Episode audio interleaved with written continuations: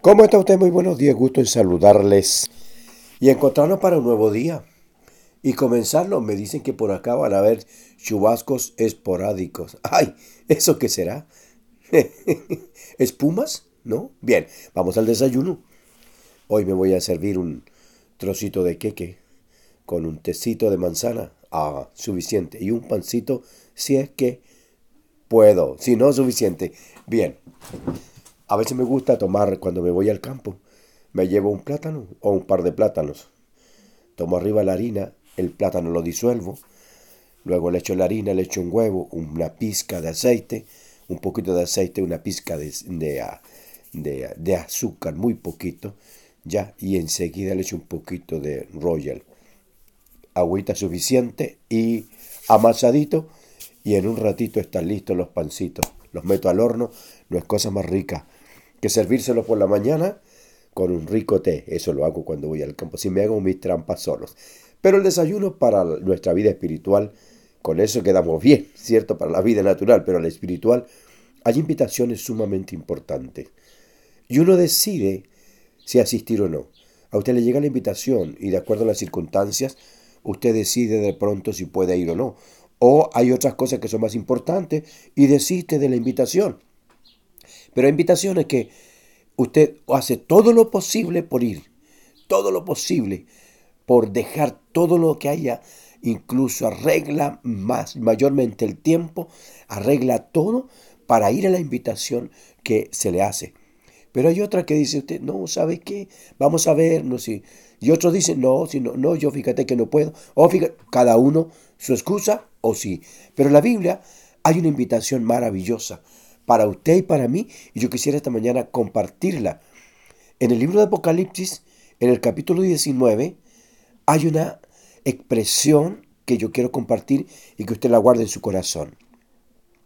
El versículo 9 del capítulo 19 dice, y el ángel me dijo, escribe, bienaventurados son los que son llamados a la cena de las bodas del Cordero.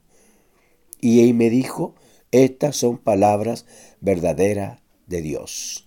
Qué hermoso. Hay invitaciones a matrimonio, invitaciones a cumpleaños, invitaciones y que vamos porque nos encanta disfrutar con amigos, por la familia y porque queremos dar para bien al que se va a casar. Pero hay una invitación en que usted y yo estamos invitados y somos bienvenidos.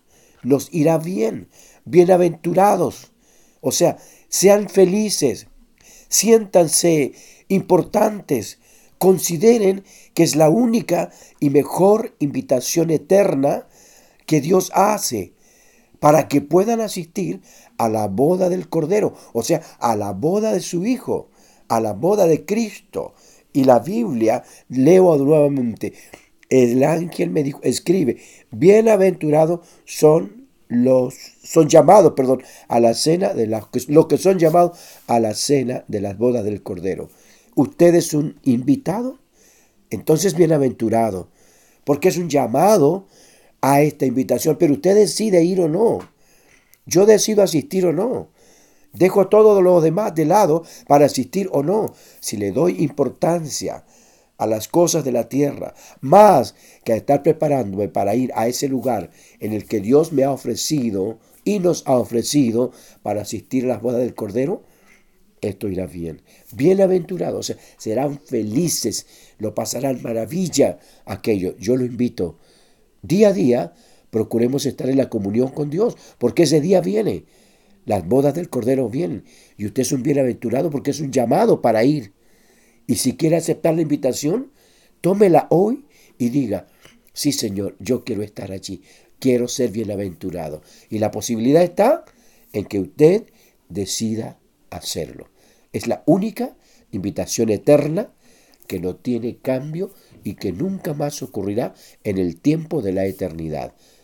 Que Dios nos bendiga, Dios nos ayude, que Dios nos guarde. Ser Maribán, frente a la palabra, nos hace reaccionar ¿Qué le parece si nos encontramos juntos allá? Por lo menos yo voy a ir. ¿Quiere ir conmigo? Que Dios les bendiga a usted y familia.